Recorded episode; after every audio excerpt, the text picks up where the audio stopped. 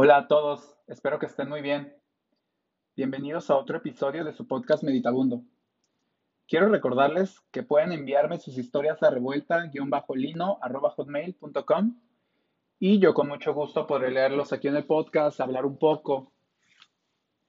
Recuerden que este podcast también se trata de sensaciones.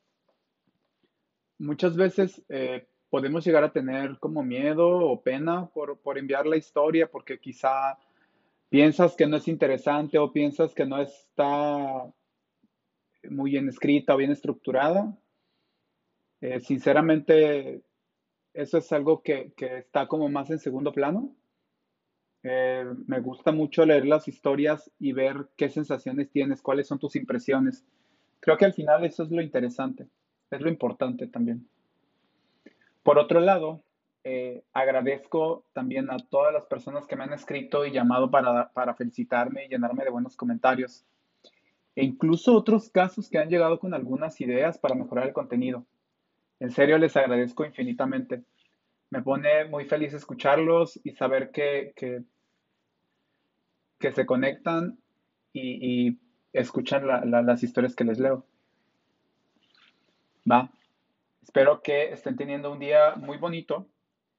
Y pues bueno, el día de hoy voy a leer otra historia que escribí hace algunos meses. Esta podría ser, no es la continuación, pero es la precuela de la, de la historia del episodio pasado. No sé si recuerdan que, que se trató acerca de una pareja y que la chava tuvo coronavirus y que le iban a quitar el respirador a una persona, una persona que se llamaba, a una persona ya de la tercera edad, Elvira. Y pues bueno, que siempre no se lo quitaron y demás. En esta ocasión voy a hablar de esa persona. Voy a hablar de Elvira, que tiene 86 años. Entonces, así le puse a la historia, Elvira. Bueno, aquí vamos. ¿Alguna vez han visto un árbol de tule? Mucha gente lo ha visto. Sus características son conocidas por muchas personas. Es el árbol con el diámetro de tronco más grande del mundo, 42 metros. Es un ahuehuete y se dice que, su sombra, que a su sombra caben más de 500 personas. Tiene alrededor de 200 años y se encuentra en el atrio de la iglesia de Santa María de Tule en Oaxaca. El árbol de Tule enraiza profundo y por su majestuosa presencia Incluso muchas culturas lo tomaron por árbol, por árbol sagrado. Hablo de un árbol y hablo también de Elvira, quien vive sus días como quien vive la última oportunidad de gozar todo. Elvira, madre de una hija y viuda que acostumbra ir al mercado los martes y regar sus plantas todos los días. También tiene un perro que se lo regaló su hija después del fallecimiento de su esposo. Elvira, una mujer del café en las mañanas y té por las noches, siempre estuvo unida a los recuerdos de su difunto esposo, Francisco, quien era escritor y que le leía poemas los fines de semana. Tan fuerte como el mismo Tule, Elvira desde siempre había aprendido a adaptarse a las adversidades. Ella fue el árbol de Tule del cual se enraizó nuestro mundo. Ella fue la raíz y la copa, el tronco, las hojas y la sombra. Una mañana regando las plantas y escuchando las noticias por la radio, anunciaron que la enfermedad que estaba matando con rapidez a las personas se había convertido en una pandemia. El personal experto en la salud recomendaba usar cubrebocas, lavarse las manos constantemente y permanecer en casa. A eso no le dio miedo, pues ella no estaba acostumbrada a salir. Su vida era sencilla y tranquila. Pasar las tardes con su perro viendo películas, regar sus plantas y contemplar los atardeceres para pedir imposibles. Una mañana al ir al mercado, por sus víveres aconteció un asalto. El ratero tenía una pistola en mano y apuntó a todos los del puesto. Si no me dan su dinero, todos se van a morir, gritó el asaltante. Elvira estaba ahí, asustada, con las manos en alto y con un billete de cien pesos que apuntaban hacia el cielo. El ratero la observó y le arrebató el dinero, e incluso el cubrebocas que hace unos días había, había comprado. Elvira volvió a su casa llorando. Ese día no comió bien, esa noche, Elvira habló con su hija por teléfono, le comentó lo que había sucedido y ambas lloraron un poco. Su hija le dijo que el fin de semana iría a verla. Colgaron y tras un silencio de 30 minutos, Elvira cayó dormida ante el cansancio mental del día. A la mañana siguiente despertó sintiéndose mal, un poco de dolor de cuerpo y garganta. El fin de semana su hija se presentó a verla, pero había empeorado. Preocupada, su hija la llevó al médico donde le detectaron la enfermedad. Desde ese momento, Elvira perdió toda comunicación con todo el mundo exterior. Tan solo traía consigo sus fotografías. Permanecía en observación en el hospital hasta que su situación realmente se agravó. Elvira era una mujer fuerte, sin embargo, la enfermedad la afectó con todos los síntomas posibles. Tos, dificultad para respirar, fiebre, escalofríos, dolor de cabeza, dolor muscular, dolor de garganta, pérdida del olfato y del gusto. Tuvieron que instalarle un respirador, pues sus pulmones ya no le respondían como debían. Elvira, la mujer de Tule. Elvira, la musa del poeta. Elvira, la amante de las plantas. Elvira, la madre. Elvira, la mujer incansable. El respirador es una máquina que va conectada a una computadora con perillas y botones controlados por un terapeuta respiratorio, o por un personal de enfermería o un médico. Tiene sondas que se conectan a la persona a través de un tubo de respiración el cual va colocado en la boca de la persona. El personal de la salud le había dado algunos medicamentos para que estuviera mejor mientras vivía con el respirador. Le dieron un medicamento que le causaba mucho sueño. Cuando estaba lo suficientemente despierta para abrir los ojos y moverse, se comunicaba por escrito y en ocasiones leyendo únicamente los labios. Elvira estaba llena de cables y sondas que servían para mantenerla monitoreada cuidadosamente. Dentro de Elvira pasaban muchas emociones. Después de 15 días de estar en el hospital sin mejoría, uno de los doctores llegó con Elvira y le comentó que era muy probable que le quitaran el respirador, pues los contagiados habían aumentado y que ahora una joven de 25 años había llegado con mucha dificultad para respirar. Elvira comprendió enseguida lo que debía hacer y había aceptado su destino. Ella escribió al médico en uno de sus despertares que por favor le trajeran a su hija. Quería verla por última vez. Su hija vino enseguida. Traía un traje especial y hecha un mar de lágrimas. Ambas se miraron a los ojos por horas.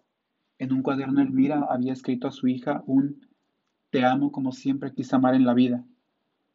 Más tarde un joven se asomó al cuarto. Parecía ser que era familiar de la joven que recibiría el respirador. La hija de Elvira solo le comentó que ya estaban de acuerdo. Elvira lo miró con aprecio, pero también con unos ojos muy cansados. El joven salió después. La hija de Elvira tuvo que despedirse, pues la maniobra comenzaría en una hora y debían prepararla. Por un lado, Elvira estaba contenta por volver a reunirse con su esposo. Sin embargo, también estaba llena de nostalgia por dejar un mundo donde ella aún quería existir. El médico volvió más tarde. Elvira solo lo miró con los ojos llenos de lágrimas. El médico le comentó que ya no harían el procedimiento, que la joven se había escapado y que no la encontraban que seguramente se había ido a otro hospital.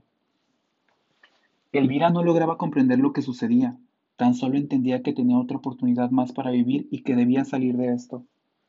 En los días subsecuentes pudo recuperarse, los síntomas poco a poco desaparecieron.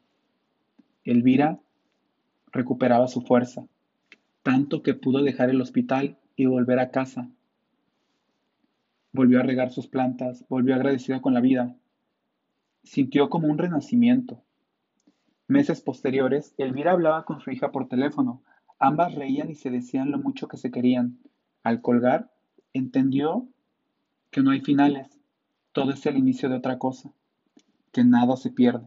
Se va para dejar espacio a todo lo que viene. Nada se olvida, se conserva con el pasado. Y tampoco nada se apaga, adquieren nuevas formas de brillar. Volvía a casa, a los cielos hermosos desde la ventana. Ella supo que aún no era tiempo de morir. Supo que, que tenía madera y ahora sabía de qué árbol era.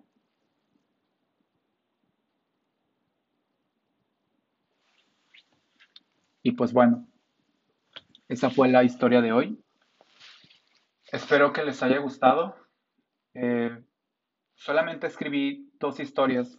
La siguiente historia sería algo diferente, algo que no tenga que ver con el coronavirus. sé que quizá podemos estar hartos de estarlo escuchando las noticias, estar viendo cómo aumentan los contagios o estar tristes por no poder ir a bailar o a reunirte con los amigos o abrazar a tus seres queridos. Entonces, ya no hablaré más de esto, a menos de que alguien me mande alguna historia que tenga que ver con el coronavirus, pero ya no tengo escritos acerca de ello. Espero que lo hayan disfrutado y pues, ¿qué piensan ustedes? ¿Qué piensan acerca de esto? ¿Creen que ya haya sucedido algo similar?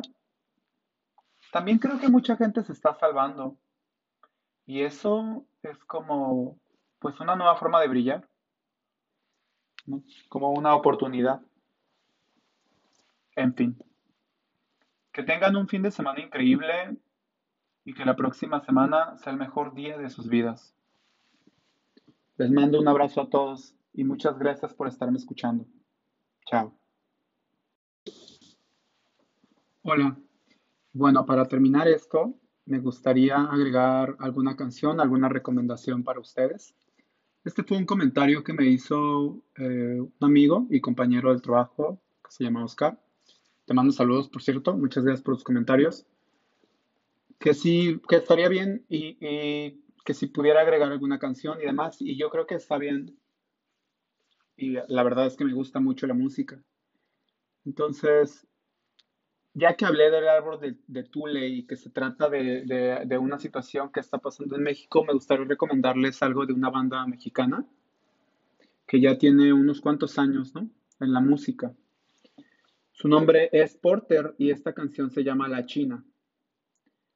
Esta canción es muy curiosa, bueno, realmente todo el disco, eh, pero bueno, él tiene un mensaje y cuenta realmente una historia, ¿no? Eh, en aquellos tiempos, el, mensaje de Huitzilopochtli, dios del sol y de la guerra, pues fue claro. Los mexicas debían hacer una travesía hasta encontrar el lugar donde un águila se encontraba devorando una serpiente posada sobre un nopal. Ahí fundarían su nuevo imperio. Esto lo podrían ver más representado en el video de la China, que por cierto es muy, muy bueno. Entonces, prácticamente es la representación del origen de México con unas locaciones increíbles del Nevado de Toluca, que por cierto no he ido. Y dicen que el lago de Cuitzeo, que tampoco conozco.